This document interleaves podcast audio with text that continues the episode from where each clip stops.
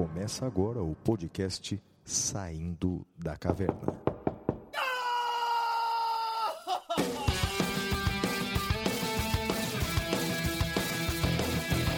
Com Guilherme Madeira, Fala galera, sejam bem-vindos, sejam bem-vindas. Flávio Martins, Salve, salve galera, muito bem-vindos, muito bem-vindas a mais um episódio do Saindo da Caverna. Eu sou Guilherme Madeira e junto com meu amigo Flávio Martins vamos acompanhá-los pelo encontro de hoje. Flavião, episódio número 77, meu amigo. É isso aí, Madeira. Episódio 77, em plena pandemia. Eu acho que nós gravamos, Madeira, é, um episódio, um fisicamente do lado do outro. Eu acho que nós gravamos uns três, não é isso? Acho os outros que no máximo, hein? 74, é, os outros 74, tudo à distância, hein, Madeira? Caramba, cara. Que doideira, né? Eu não tinha parado para pensar nisso. É impressionante, rapaz. Três episódios lado a lado e 74 à distância, muitas vezes em cidades diferentes. Bem, mas é tecnologia assim, né? Cara, mas olha que interessante, né? Eu lembro que no começo a gente discutia se ia gravar junto ou não. Ah, você era contra gravar separado. E eu falava, Flávio, com a nossa vida a gente não vai conseguir. E calhou que a vida mostrou que eu tinha razão, né? Pois é, rapaz, a pandemia mudou, mudou grande parte da nossa rotina. Sim. Por exemplo, eu provavelmente das de 10 reuniões presenciais que eu, que eu fazia, nove vai continuar no virtual, cara. Não tem necessidade, na maioria das vezes, de se reunir presencialmente, né? É isso mesmo, é isso mesmo. Então, bora lá pro episódio? Vamos que vamos. Então, vamos ao primeiro bloco, que é o Correspondentes da Caverna. Até já.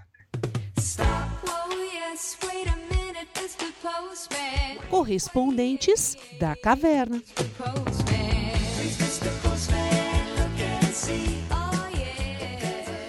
Flávio, como é que os ouvintes podem fazer para mandar cartinha pra gente? Cartinha eu não sei, Madeira, mas e-mail pode mandar. O e-mail é podcast@professorflaviomartins.com.br. Repita. podcast arroba professorflaviomartins.com.br, mas também pode entrar em contato conosco pelas redes sociais. Os endereços do Madeira, tanto no Twitter quanto no Instagram, é arroba madeira10. E os meus endereços, tanto no Twitter quanto no Instagram, são arroba siga o Flávio. Muito bem, Flavião. Vamos lá então para a primeira cartinha. De quem é? Olha, a primeira mensagem foi da Beatriz Carvalho, que escreve assim: Olá, professores. Meu nome é Beatriz, sou estudante do curso de Direito da Universidade de Mogi das Cruzes, em São Paulo. Estou no quinto semestre. Primeiramente, gostaria de parabenizar os senhores pelo excelente trabalho. Sou fã do podcast SDC, tendo em vista que é dinâmico e instrutivo, além de ser acessível a todas as pessoas, mesmo não sendo da área jurídica, pela maneira descontraída e a linguagem fácil em que são abordados os assuntos. Aprendo a cada episódio, um complemento para os meus estudos, muito obrigada. Gostaria que os senhores comentassem sobre o acordo de não persecução penal criado pelo pacote anticrime. Eh, seria ele uma inovação ao Código Penal? Na prática funciona? Bem, Madeira, explica aí para ela, para nossa querida ouvinte, a Beatriz Carvalho, eh, a inovação, em breves palavras, a inovação e como funciona o acordo de não persecução penal. O acordo de não persecução penal, salvo engano, a gente já fez um episódio sobre ele, mas está na hora da gente fazer um novo episódio sobre ele, Flávio. Eh, de qualquer forma, em breve resumo, minha amiga, o acordo de não persecução penal, ele está no artigo 28A do Código de Processo Penal. Processo penal.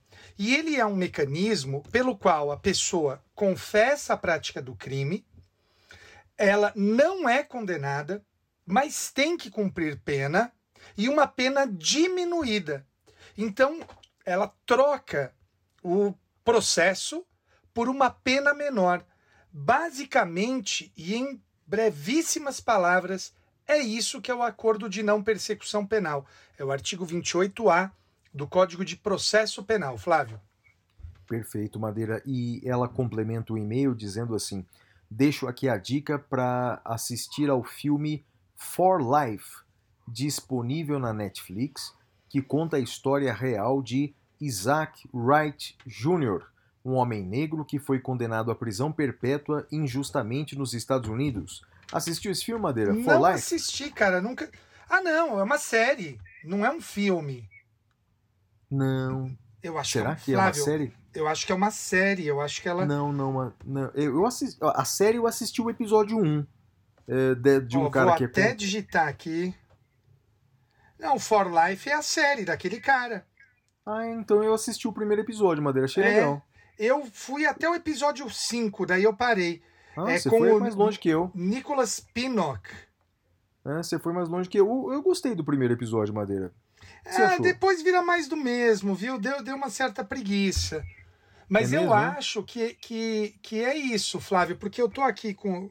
Eu abri a Netflix. É aquele homem que é condenado à prisão perpétua e se torna advogado na prisão. é isso, é esse mesmo, é esse Hum, mesmo. Assisti. Assisti o primeiro episódio. Eu gostei, o primeiro episódio eu gostei. É, depois me deu uma certa preguiça. É.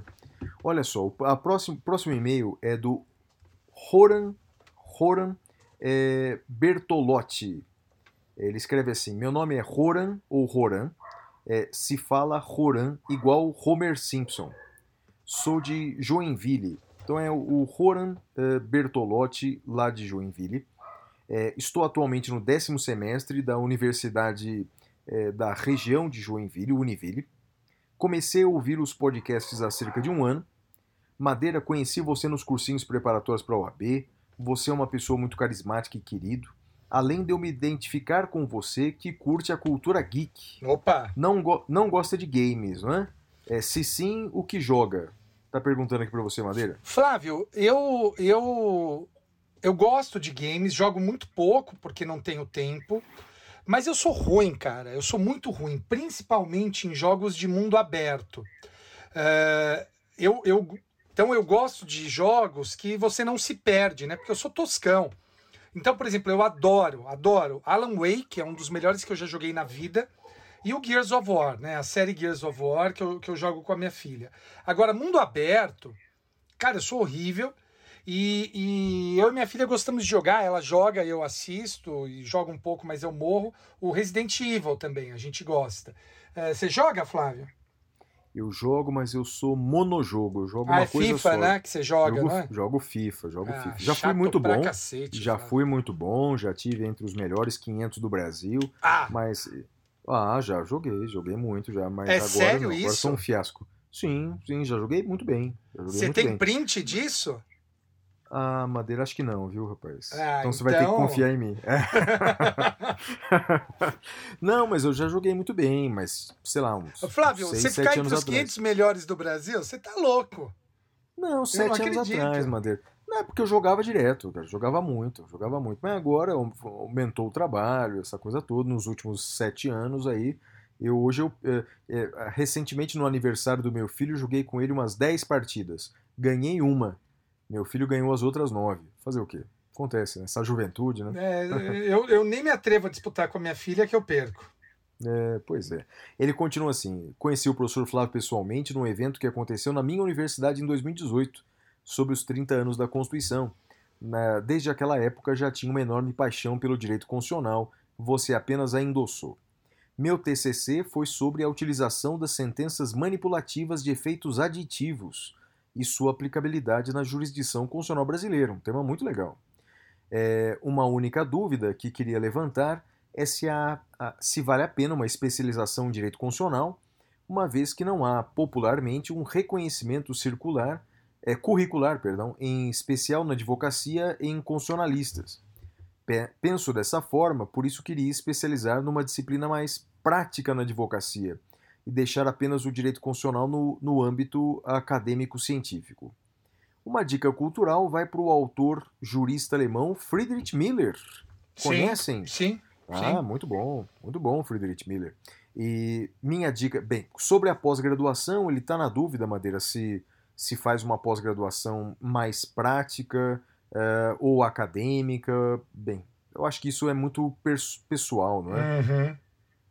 É muito pessoal. Depende muito. Bem, é, é que não devemos desprezar uma pós eh, mais teórica é, porque isso também vai ser extremamente útil para embasamento da sua prática. Então, eu acho que depende do momento da vida, depende. É, um- e uma coisa que eu acho que tem que escolher também é alguma coisa que dê prazer em fazer, não é, Maneira? Eu seja, acho. Eu acho Escolher que, alguma coisa. Cara, essa ah, vida é tão hã? curta que a gente não pode abrir mão de fazer as coisas que gosta, Flávio. Eu concordo plenamente com você. É. E ele termina dizendo assim: olha, minha dica cultural é para um anime. É, acredito que é a primeira vez que recomendam uma animação japonesa, Kimetsu no Iaiba, Cara, popularmente conhecido como Demon, Demon Slayer. Slayer. E aí, Madeira? Flávio, eu comecei a ver essa semana. É bom, é? Cara, é muito bacana. Muito bacana. O, o que eu fiz, e aí eu até tinha parado, mas tendo em vista isso que o, que o, que o colega tá, tá comentando, eu vou considerar que isso é um sinal, eu vou voltar a ver. Porque o que, que acontece? Eu resolvi voltar a treinar o meu, o meu alemão. E aí eu, eu tenho procurado séries agora para deixar em alemão, eh, o áudio em alemão, para eu poder ir treinando, né? Então tá aqui, tá, tá na minha lista. Ó, tô até abrindo aqui, mas acho que ela eu parei de ver porque não tinha o áudio em alemão. Eu vou até confirmar. É, não tinha o áudio em alemão, só inglês, espanhol, francês e português. Então por isso que eu parei, mas eu vou considerar como um sinal e vou vou voltar a ver, Flávio. Perfeito, Madeira. E por fim, queria fazer um agradecimento aqui para uma querida amiga eh, de longa data que eu tenho, a, a Silvia, que também é nossa ouvinte aqui do podcast desde o começo. Ela sempre nos brinda com a sua audiência. E num dos nossos episódios, eu comentei sobre uma série de TV, Dark Justice. Eh, no Sim. Brasil foi traduzido como Justiça Cega. É, e eu ganhei de presente os DVDs dessa série, Madeira. Difícil de encontrar toda a vida. E ela gentilmente conseguiu encontrar e me deu de presente. Depois que eu assisti, vou te emprestar. Porque, afinal de contas, a justiça é cega. Mas ela enxerga no escuro. É isso aí. É, então, como é que chama o juiz mesmo? Nicolas, Nicolas Marshall. Marshall. Sensacional, cara. Sensacional, né? Muito legal. Obrigado, Silvio. Obrigado Ele pelo usa presente. mullet, não usa, Flávio? Eu acho que sim, Madeira, eu acho que sim. Acho que sim. Mas, bem, era, era a moda da época, né? Eu Fazer o vou até dar um Google aqui. Eu acho que nossos ouvintes não devem nem saber o que, que é mullet, Flávio. Ah, pois é. E nem, a- nem conhecem essa série que passava na Globo, né, antigamente, né? Mas os mais jovens realmente não, não vão saber de nada do que nós estamos falando. É, quando Mas- o juiz, o cabelo dele era todo engomadinho, mas quando ele virava justiceiro, Ah, isso mesmo. aí soltava o cabelo, dele era, louca, era mullet, era todo rebelde. Montava na moto, fazia justiça Isso. com as próprias mãos. Coisa de louco, Isso, cara. Muito isso, bom. muito Sensacional. É isso aí, Madeira. Vamos que vamos, cara. Então vamos agora para o próximo bloco, que é o Notícias da Caverna. Até já, amigos.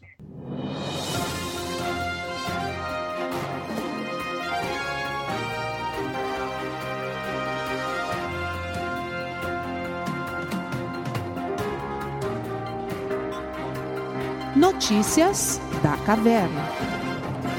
Bem, Madeira, a primeira notícia da caverna ah, aconteceu essa semana. Veja que coisa. É, desembar- desembargador do, do Rio de Janeiro, Paulo Rangel, é, do TJ do Rio, concedeu um habeas corpus coletivo contra o, entre aspas, passaporte da vacina lá no Rio de Janeiro. Né? Para quem não sabe, a Prefeitura do Rio de Janeiro exigia para acesso a algumas ah, determinadas repartições, eh, exigia a comprovação da vacinação ou, eventualmente, a justificativa médica do que é porque a pessoa decidiu não se, se vacinar. Bem, eh, os argumentos do desembargador do Rio de Janeiro nessa decisão monocrática são bastante questionáveis, Madeira. Então, primeiro, ele afirmou que eh, esse, esse eh, passaporte da vacina estaria criando duas classes de brasileiros, eh, a classe dos vacinados e dos não vacinados, e que os eh, vacinados estariam agindo com discriminação contra os não vacinados. É, ele usa o argumento de que esse decreto municipal fere o princípio da legalidade, porque, segundo ele, eh, o princípio da legalidade exi- exigiria lei no sentido estrito, portanto, uma lei emanada do poder legislativo, não poderia ser feito através de decreto, que, segundo ele, o decreto só serve para regulamentar a lei. É, e aí ele usa, eh, Madeira, uns outros argumentos, esses de órbita mais social, eh, equiparando eh, o prefeito do Rio de Janeiro a Hitler. Porque ele diz assim, não é? É, é, há um governante que sabia incutir no povo o medo dos inimigos, Hitler. Todo ditador quer controlar a sociedade e sempre usa um discurso bondoso para cercear sua liberdade de locomoção.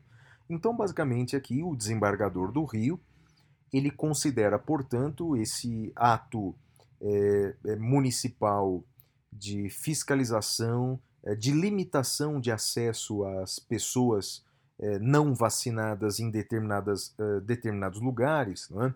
ele equipara isso ao Holocausto judeu.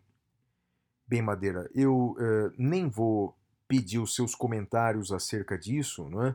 Porque é, é, é uma decisão judicial, creio que eh, você não tem a possibilidade de, de comentar. Mas eu posso. Eu sou advogado e professor, então eu posso comentar sim. Eh, essa decisão, eh, com o devido respeito ao desembargador do Rio de Janeiro, foi eh, uma das coisas eh, eh, mais tristes que eu já li na minha vida. É, é fraca sob o ponto de vista jurídico, infeliz sob o ponto de vista jurídico, é, e, e sob o ponto de vista é, social, de comparar um ato que você pode até questionar, mas comparar um ato que tenta é, limitar o contágio das pessoas ao Holocausto judeu é, é, é, é o dos maiores absurdos e, no meu entender, um desrespeito aos judeus, um desrespeito à história, um desrespeito aos judeus. A discriminação que se fazia contra os judeus tinha a intenção de tirar dos judeus a nacionalidade, o emprego, a dignidade e, ao final, a vida. O que se quer com essa medida não é retirar a vida das pessoas, mas preservar a vida das pessoas.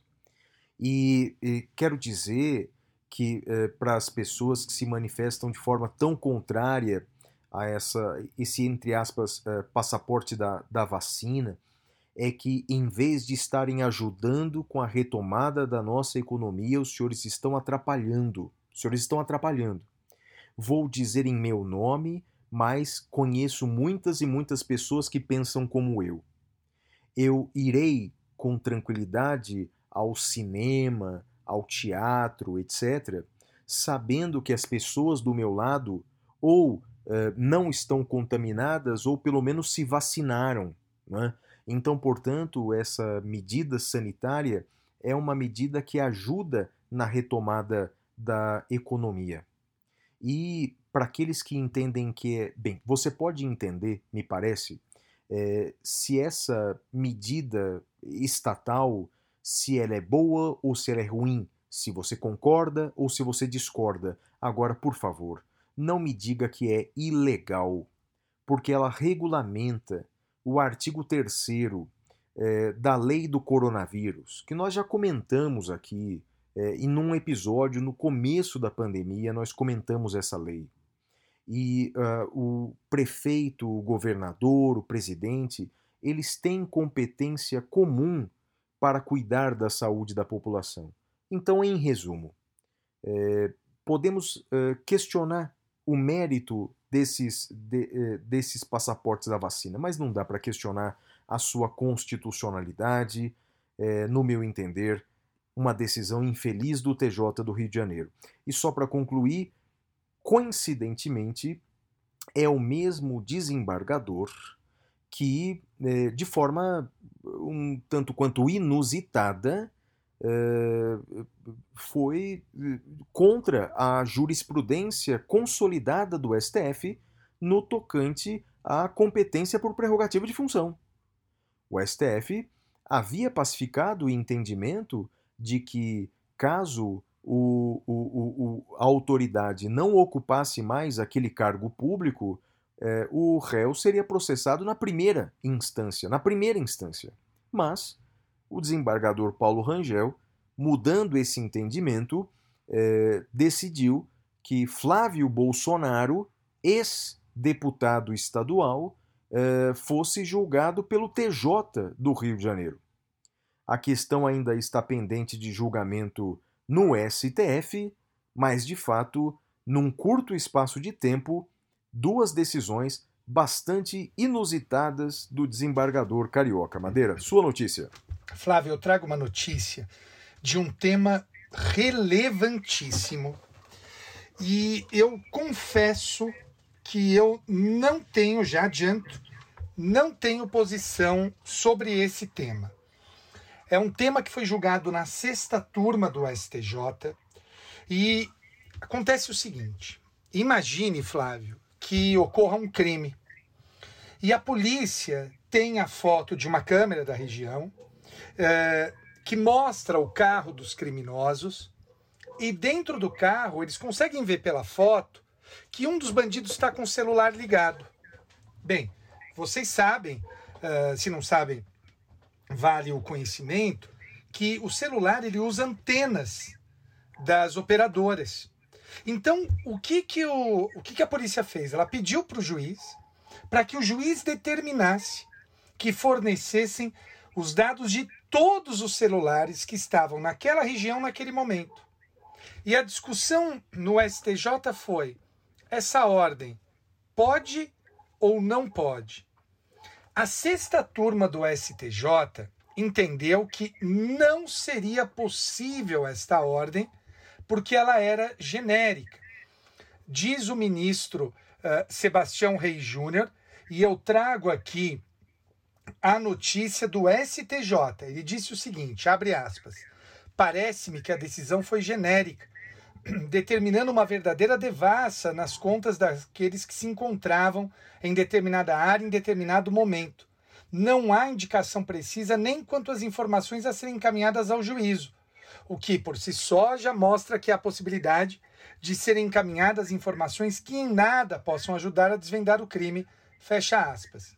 Flávio, eu entendo as razões invocadas pelo ministro, a preocupação dele, mas por outro lado, eu também me pergunto se eh, como seria possível a investigação, porque se só tem isso, né, não haveria outro elemento.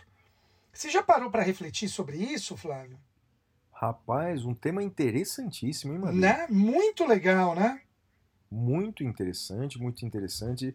É, sem pensar com muita profundidade sobre isso, eu concordo com esse posicionamento do STJ. Me parece que, para a preservação da intimidade das pessoas, me parece razoável. É, eu, eu, eu não sei, Flávio. Eu tenho, eu tenho honestas dúvidas sobre isso. É um, é um tema que eu preciso refletir mais, Né? Mas é muito interessante mesmo. né? A minha notícia, a minha próxima notícia é a seguinte, Madeira. Ah, bem, quem acompanha as redes sociais ficou perplexo essa semana com uma imagem, com um vídeo Ah, é, de um homem dentro de um carro assediando uma ciclista no Paraná, derrubando a ciclista é, da sua bicicleta. Bem, a notícia é que é, todos os ocupantes daquele veículo Madeira foram presos, foram presos. Eles foram indiciados pelo crime de importunação sexual e pelo crime de lesão corporal. É, aquele é, é, é, rapaz que estava no banco do carona e que encostou na, na, na jovem, é, ele afirmou que não tinha intenção, que não tinha visto a mulher. E, os, e o outro ocupante do veículo diz que todos estavam embriagados. É, mas olha, todos foram presos, Madeira. Mas que, que imagem triste aquela. Você viu, Madeira? eu vi, eu fiquei revoltado, revoltado, Flávio. Sim, é óbvio que nós homens nunca entenderemos a extensão da, da dor das mulheres, mas eu, eu fiquei revoltado, Flávio, assim, é, minha total solidariedade à vítima, Flávio. Eu vou até falar menos para não não não não me exceder aqui. É, é um grande absurdo. Vou fo- voltar a falar disso lá no, no, no Capitão Caverna. Mas vai para sua notícia, Madeira. Bom, olha que interessante também, também do site do STJ. A companhia aérea vai indenizar família por desembarcar adolescente em cidade diferente do destino. Eh, ele, ah, a terceira turma do STJ condenou a Azul Linhas Aéreas a indenizar por danos morais em 10 mil reais a família de um adolescente que, após o cancelamento de um voo para Cacoal, Rondônia, teve de, espara- teve de esperar nove horas por conexão e acabou desembarcando em Ji-Paraná, também em Rondônia, a 100 quilômetros da cidade de destino. Então, foram, foi condenada a empresa a pagar 10 mil reais e mais, perdão, os custos do deslocamento do pai do adolescente para essa outra cidade. Flávio. Interessante, hein, Madeira? Bem interessante mesmo. Aliás, já tive lá no aeroporto de Cacoal. Já, já viajei nessas minhas andanças pelo Brasil inteiro. O, o- conheci a cidade de Cacoal e o aeroporto de Cacoal. É, é, Madeira, minha notícia é que deputados federais desengavetaram essa semana uma proposta de emenda constitucional que aumenta de 11 para 15 o número de ministros do STF, Madeira. Olha, Madeira, isso eh, é um assunto que nós já comentamos em episódio eh, anterior aqui do SDC. Os norte-americanos chamam essa manobra de court packing, eh, o- seria o Uhum. Você empacotamento deu uma aula da disso corte. aqui em algum Foi- episódio. Foi, foi sim, foi sim. É o court packing, ou seja, é tentar de alguma maneira mudar a lei para ter um maior domínio sobre a cúpula do judiciário. Isso aqui não é novo, né? Isso aqui já aconteceu recentemente na Polônia, agora mais recentemente ainda em El Salvador, ou seja, na Venezuela. Essa é uma, essa é uma estratégia muito triste e entendo flagro- flagrantemente, flagrosamente inconstitucional. Então, portanto, eh, isso eh, é uma violação da separação dos poderes, numa clara tentativa de eh, subjugar o poder judiciário ao, aos demais poderes. Então, é, é lamentável que parlamentares usem dessa estratégia. eh, eh, só posso lamentar uma estratégia que é inconstitucional, inclusive. Vai lá, Madeira. Flávio, a gente já falou desse tema aqui e agora temos uma segunda decisão. A quinta turma do STJ validou citação por WhatsApp. A sexta turma anulou uma, uma citação por WhatsApp, mas perceba uma coisa: ela não negou a possibilidade da citação em tese via WhatsApp. Mas naquele caso, ela anulou porque disse que foi realizada sem grau suficiente de certeza sobre a identidade do citando. Então, olha que interessante. É possível, mas desde que haja a certeza da identidade do, do citando, Flávio. Então, esse é um tema que é- ainda veremos muito na jurisprudência. Com certeza, Madeira. E a minha última notícia é que essa semana mudou a Constituição brasileira de novo. Temos agora a Emenda Constitucional 111 de 2021, basicamente uma emenda constitucional que muda ah, a regras eleitorais. Regras eleitorais. Esse, Madeira, vai ser o tema principal do, do podcast O Detrator, da segunda-feira. Eh, sugiro que todos eh, que puderem ouçam eh, o episódio de segunda-feira. Aqui eu só vou trazer uma palhinha da emenda 111. É a data de posse de governadores e presidente. É, a, a posse sempre se deu no dia 1 de janeiro, né? Dia 1 de janeiro. É, todos reclamavam disso, Madeira. É, principalmente a imprensa, né? Imagine, a imprensa não tinha Réveillon, né? Para ficar cobrindo é, no dia 1 de janeiro a posse dos novos mandatários. Bem, o fato é que agora eles vão tomar posse no dia 5 e 6 de janeiro, Madeira. Mas isso só vale a partir de 2027. Então, portanto, o presidente que a gente for eleger aí o ano que vem, eles vão tomar posse, é, o presidente vai tomar posse no dia 1 de janeiro de 2023. Mas o outro presidente que for eleito, esse só vai tomar posse, vai poder curtir o Réveillon tranquilo, vai poder comemorar, mas só vai tomar posse no dia 5 de janeiro de 2027, Madeira. Bem, mas tem muito mais novidade do que essa. Essa é apenas uma curiosidade da nova emenda 111, Madeira. Gostei, gostei dessa curiosidade, achei interessante. E agora vamos para o próximo bloco, que é o tema cavernoso. Temas cavernosos.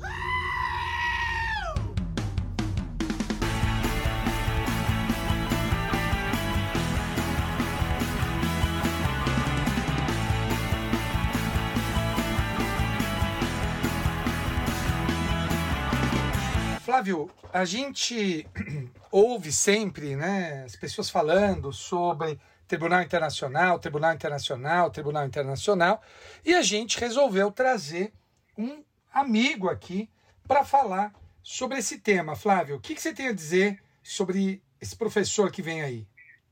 Bem, primeiro que é um, um dos maiores conhecedores do direito constitucional e do direito internacional no Brasil. Realmente vale a pena para abordar esse tema que é o Tribunal Penal Internacional, porque cada vez mais, Madeira, eh, há juristas não é, comentando sobre a possibilidade de se denunciar o presidente da República no Brasil ao TPI, ao Tribunal Penal Internacional. Teria ele, eventualmente, ainda que em tese, praticado algum crime de competência do TPI? Então, bem, ninguém melhor para falar sobre o assunto do que ele, Madeira. Quem é ele? Macau, Macau, muito bem-vindo, meu amigo. Eh, Estamos aqui ansiosos para te ouvir. Bom, tratar de Tribunal Penal Internacional é falar de um dos temas mais instigantes das relações internacionais e do direito internacional contemporâneo. Quero, de início, registrar que o Tribunal Penal Internacional é uma organização internacional, portanto, é uma OI, tem personalidade jurídica própria, foi criada no ano de 1998 pelo Estatuto de Roma, é, passou a funcionar efetivamente a partir do ano de 2002, é, tem sede em Haia, na Holanda, e os seus juízes atuam com total independência. Bom, a grande conquista do Tribunal Penal Internacional e da sua própria criação e do início do seu funcionamento é que o Tribunal Penal Internacional passou a ser uma instância permanente que tem competência baseada em tratados internacional que foi celebrado pelos Estados soberanos para aplicar sanções a indivíduos é, e sanções baseadas em normas internacionais. Lembro que o direito internacional é um ramo do conhecimento em que, é, no passado, apenas os Estados soberanos poderiam ser objeto de direitos e de deveres. Portanto, só os Estados soberanos poderiam ter é, é, direitos e, eventualmente, sofrer sanções. É, não há dúvida que esse capítulo é, das relações internacionais que permitiu a criação do Tribunal Penal Internacional é um capítulo que caminha de mãos dadas com a emergência e o fortalecimento dos direitos humanos. Então, ao mesmo tempo que os direitos humanos garantem direitos aos indivíduos, o direito penal internacional traz a possibilidade de aplicar sanções àqueles indivíduos que cometem os crimes que gozam de reprovabilidade é, no direito internacional. E o TPI tem competência para julgar quatro crimes: o crime de guerra, o crime de genocídio, o crime de agressão e o crime contra a humanidade. Bom, analisando rapidamente a questão que envolve uma possível denúncia a ser aceita pelo Tribunal Penal Internacional contra o presidente da República Federativa do Brasil, Jair Messias Bolsonaro, é preciso que se tenha bem claro que a atuação do Tribunal Penal Internacional, a atuação do TPI, é regida por um princípio que consta claramente no preâmbulo do Estatuto de Roma, que é o princípio da complementariedade. A jurisdição do TPI é uma jurisdição que complementa a jurisdição dos Estados partes desse tribunal, né, dessa organização internacional. Então, um ponto a ser considerado já de início é que uma inércia ou a incapacidade comprovada do Judiciário Nacional em julgar o presidente da República por eventuais crimes que ele tenha cometido, nesse momento tão marcante que é a pandemia, pode sim ocasionar a configuração da complementaridade e servir como fundamento para a comprovação de que esse requisito que justifica a atuação do TPI está comprovado. Né? O TPI vai, vai atuar para ajudar, para auxiliar é, as instituições nacionais, no caso o judiciário, que eventualmente não conseguiu responsabilizar por questões variadas é, o presidente da República. Um outro ponto que precisa ser bastante esclarecido e que é fundamental para compreender a importância do Tribunal Penal Internacional é que, perante o TPI, não podem ser opostas né, imunidades oficiais. Nenhuma imunidade cabe é, junto ao TPI para inviabilizar o processo. Então, embora no caso do presidente da República, o artigo 86 da Constituição Federal prevê no parágrafo 3 e parágrafo 4 imunidades penais ao presidente da República, essas imunidades não valem, é, sob nenhum ponto de vista, perante o Tribunal Penal Internacional, o que já é, permite entender que, havendo a configuração da complementariedade é, e verificando-se a ocorrência de qualquer um dos quatro crimes que o TPI tem competência para julgar, não é possível alegar imunidade de chefe de Estado junto ao TPI como uma medida para inviabilizar eventual processo. Mas o último ponto que eu quero esclarecer aqui é que o procedimento é, junto ao Tribunal Penal Internacional exige observância de algumas etapas. A primeira delas é que, para que exista um processo efetivo junto ao TPI, há apenas uma única autoridade que tem competência para fazer um juízo prévio e formalizar uma denúncia formal, né, apresentar uma ação junto ao TPI. É o procurador do Tribunal Penal Internacional.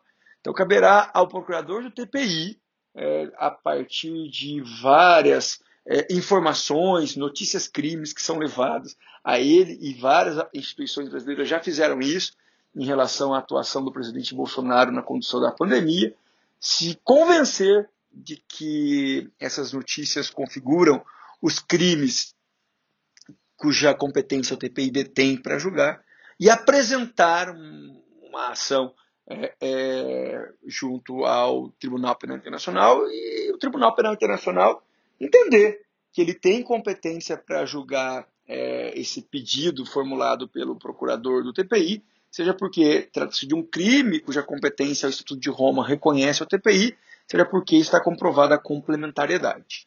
Bom, e por fim, é, eu registro aqui que existe no âmbito é, dos estudiosos é, do direito penal internacional bastante dúvida sobre a viabilidade de uma denúncia é, formal ser aceita pelo Tribunal Penal Internacional em, relação ao presidente Bolsonaro. Isso porque o Tribunal Penal Internacional costuma atuar desde a sua criação em 2002 em casos onde fica evidenciado, comprovado a total impossibilidade do judiciário interno em promover a responsabilidade criminal é, daqueles que cometeram os crimes de competência do TPI.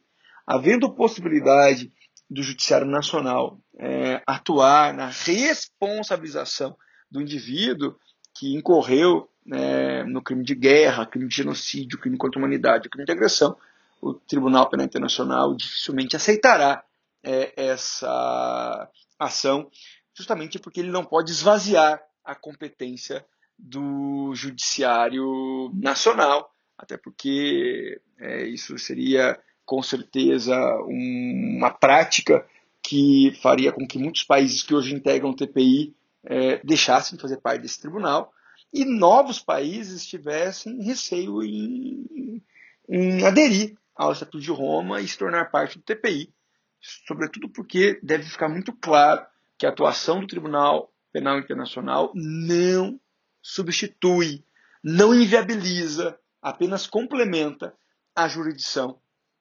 nacional. Agora, diante da comprovação de que o Judiciário Nacional não tem condições, não tem disposição, é, não encontra meios para promover a responsabilidade do indivíduo que cometeu os crimes de combate ao TPI, aí sim, com certeza, verificadas essas possibilidades e os requisitos para a atuação do Tribunal Penal Internacional, essa corte é, possivelmente aceitará a denúncia. É, mas no caso brasileiro, mesmo não havendo imunidade de chefe de Estado perante o TPI, nós temos um, um judiciário que atua com independência e que, mesmo havendo imunidades penais do presidente reconhecidas na Constituição, essas imunidades cessam com o fim do mandato e se houver qualquer medida é, verificada é, no âmbito interno, mesmo após o término do mandato, aí sim dificilmente a ação pro prosperaria junto ao TPI. É isso, eu espero ter ajudado é, esclarecer esse tema que é ainda uma novidade no direito internacional e agradeço muitíssimo o convite para participar aqui do podcast, que eu sou fã declarado. Até mais, tchau, tchau. E aí, Flavião?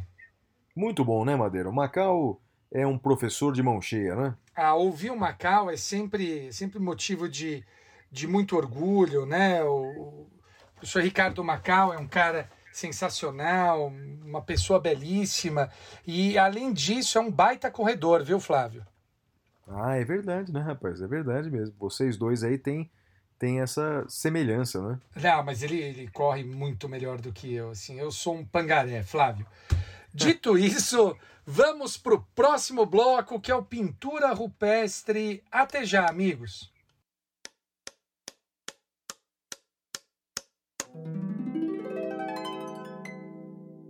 Pintura rupestre.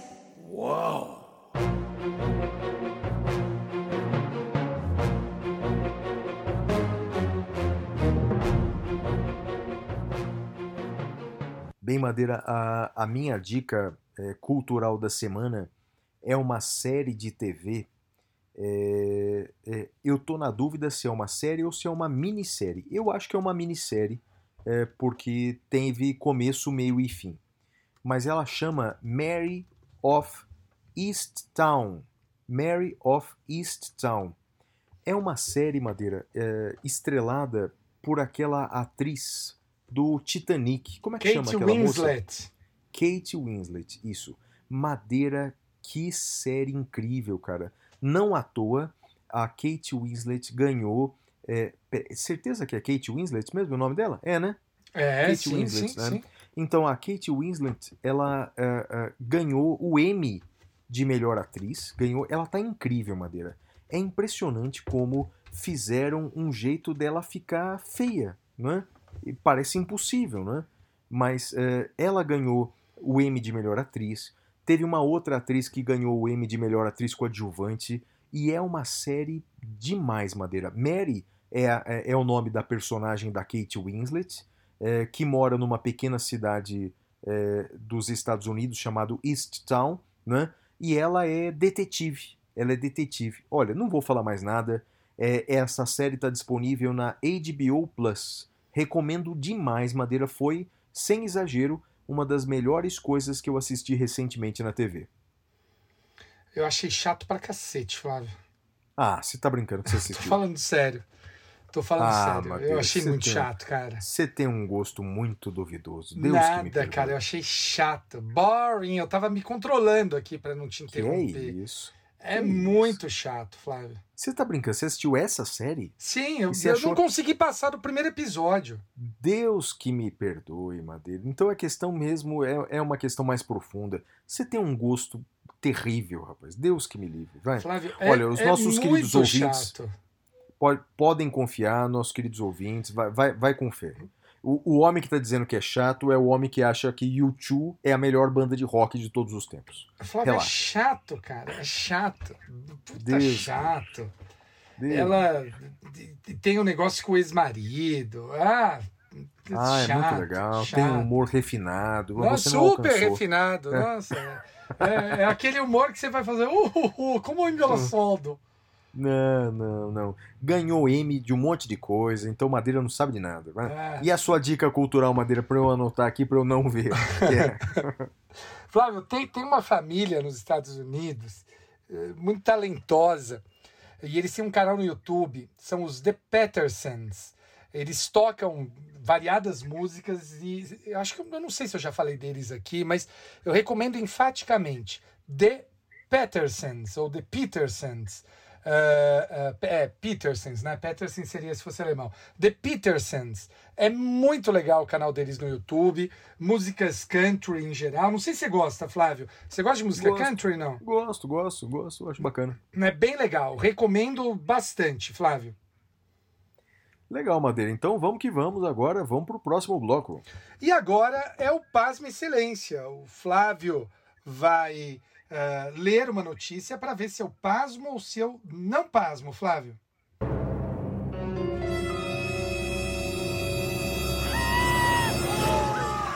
Pasme, Excelência.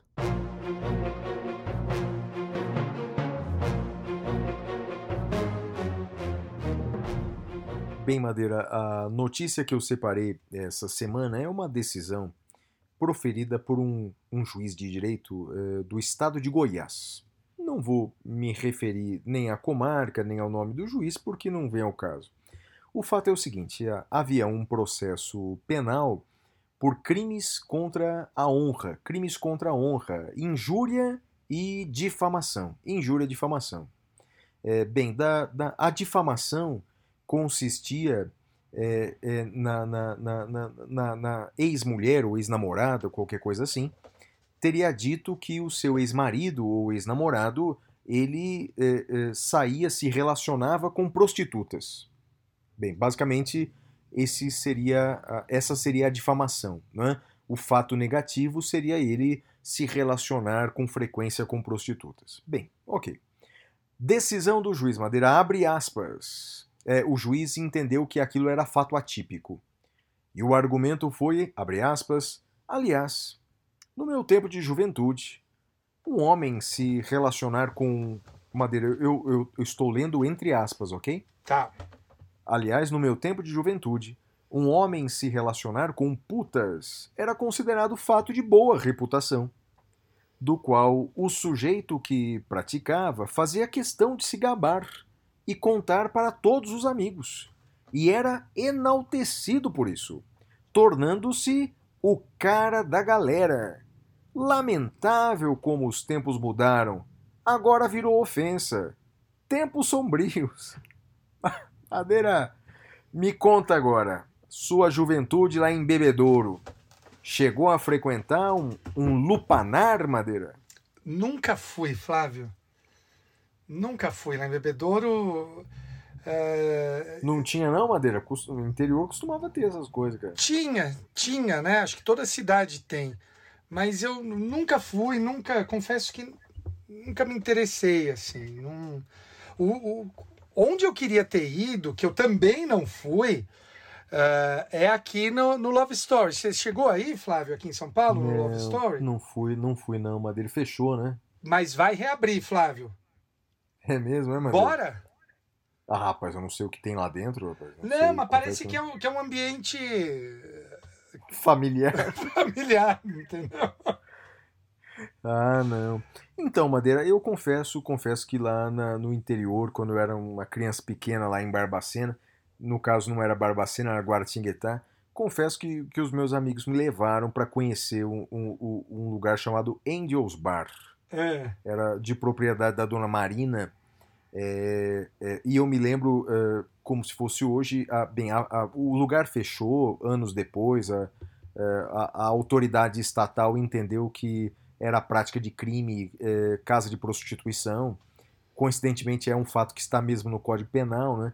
Mas o fato é que ali eu me lembro, eu era adolescente, né? Entrei ali irregularmente, né? É, é, naquele, naquele ambiente. Foi, mas eu foi me com, como se aquele, com, aquela, com aquele grupo de poesia que você tinha, Flávio? Não, Isso explica não. muito. não, não for. Mas eu me lembro como se fosse hoje, rapaz. A gente eh, era um bando de adolescente pobre, sentamos numa mesa para ver as, as performances de danças né, que aconteciam ali. e, e pedimos ali uma cerveja, porque a, a cerveja ali custava uma fortuna para nós, pelo menos, uma cerveja e seis copos. Foi, foi isso, Madeira. Ficamos ali tomando por uma meia horinha e vendo as performances artísticas ali. Foi, foi o que aconteceu, mas, mas eu cheguei a, a, a visitar lá no interior de São Paulo quando eu era adolescente, Madeira. Não, eu, eu namorava, a partir dos 17 anos eu namorava e. eh, então nem, nem faria isso com a minha namorada. Não, não rolou, Flávio. O fato é que não rolou. Ah, e, e só me diz, pasma ou não pasma, Madeira? Flávio, eu me abstenho de comentar, porque vou fazer o non-liquid, já que a, a lei orgânica da magistratura me impede de fazer comentários, salvo eh, em tom acadêmico, então eu, eu me abstenho de comentar, Flávio. Tá, então eu, eu vou dizer o meu. Eu, pasmo, como advogado, eu estou pasmo, Madeira. eu estou pasmo. Eu, bem, eu poderia ouvir isso numa mesa de um bar, mas eu não, não esperava ouvir numa sentença. Vamos para o próximo bloco, Madeira. O próximo bloco é o prêmio Capitão Caverna. É hora do prêmio Capitão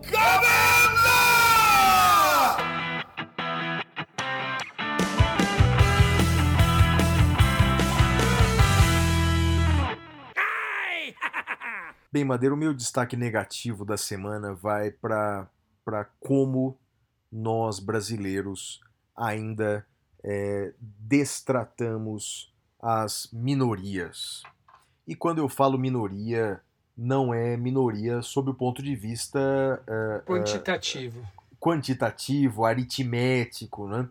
Bem, eh, porque, por exemplo, os negros são eh, uma maioria aritmética, corresponde a pelo menos 51% da população brasileira, mas são uma minoria sob o ponto de vista jurídico. Então, como nós tratamos, por exemplo, as mulheres no Brasil, que são tratadas como coisas, aquilo que aconteceu no Paraná, aquilo é, é uma indigência, aquilo é uma vergonha para o ser humano, sobretudo para nós do sexo masculino, a forma como nós tratamos os negros. É? É, circulou uma, uma imagem essa semana, Madeira, é, cruel, de embrulhar o estômago de um suspeito do interior de São Paulo sendo assassinado covardemente. Eu não vi isso, é, eu fiz questão de não ver. Não Sorte tive estômago, sua, Flávio. Sorte sua, executado covardemente. É, e por sorte da justiça, havia uma câmera de segurança que filmou tudo aquilo.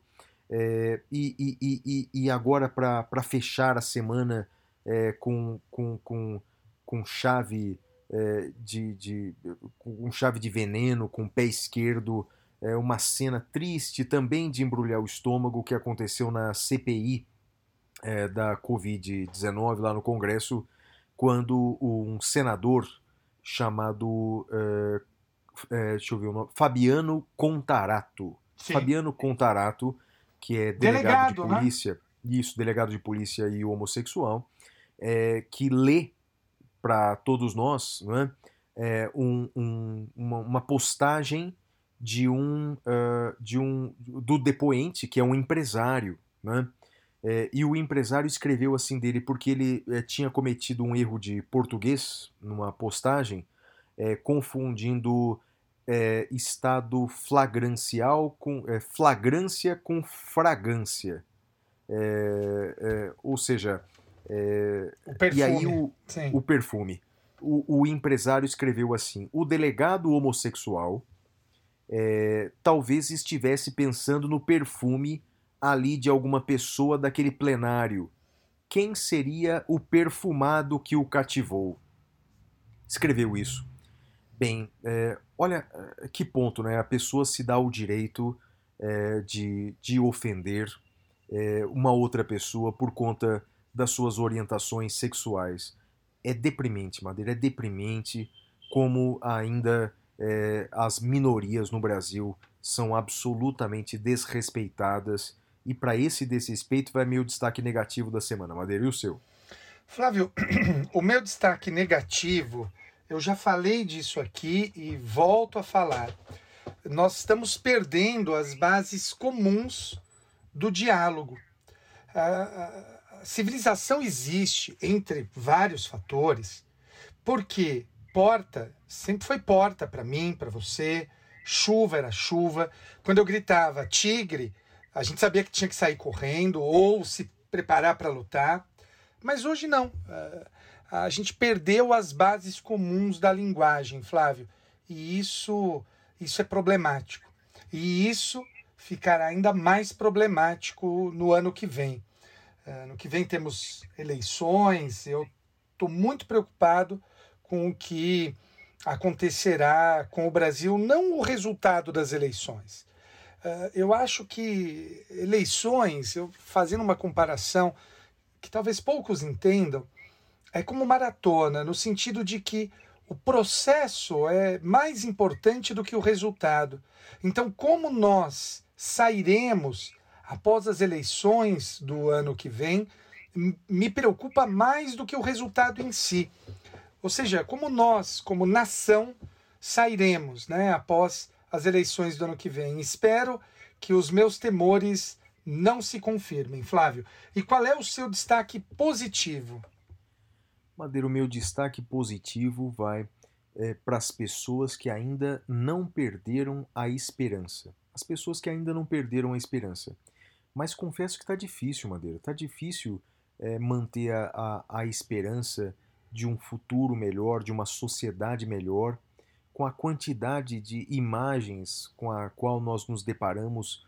É, essa semana teve uma capa do jornal Extra, lá do Rio de Janeiro, das pessoas eh, dividindo um espaço para coletar ossos, eh, ossos eh, de animais para se alimentar. Eh, isso, isso é inadmissível em qualquer sociedade. Isso é inadmissível em um país como o nosso tolerar eh, imagens como essa. Eh, então, para aqueles que não perderam a esperança, para aqueles que ainda acreditam que são capazes de reverter esse cenário, vai o meu destaque positivo e a minha fé, Madeira. E o seu destaque positivo? O meu destaque positivo, Flávio, vai para literatura, né? O prazer da leitura, o consolo que vem dos livros, ah, todo aquele que se sentir talvez sozinho, se sentir ah, triste, desesperançoso, eu acho que o prazer da leitura, ele seguramente vai, vai, te, vai te consolar. Então, é o prazer da leitura, Flávio. É porque, como, como disse o Nietzsche, não é? Se não fosse a arte, morreríamos da verdade, não é? É isso, é isso. Boa frase, eu não a conhecia. Ah, boa é ótimo. frase, muito boa. É ótimo. É de, ótimo. qual, de qual que é? Do Crepúsculo? Friedrich Nietzsche. Ah, não, é boa, não, não me lembro. Do, do livro não me lembro qual é. Tá, Não me lembro da frase. Bela frase, bela frase, Flávio. E é isso, meu amigo. Com isso, encerramos mais um episódio do Saindo da Caverna. Eu gostaria de deixar um beijo para o meu pai, para minha mãe e para você. E para todos os ouvintes do SDC. É isso aí. Tchau, tchau, galera. Tchau.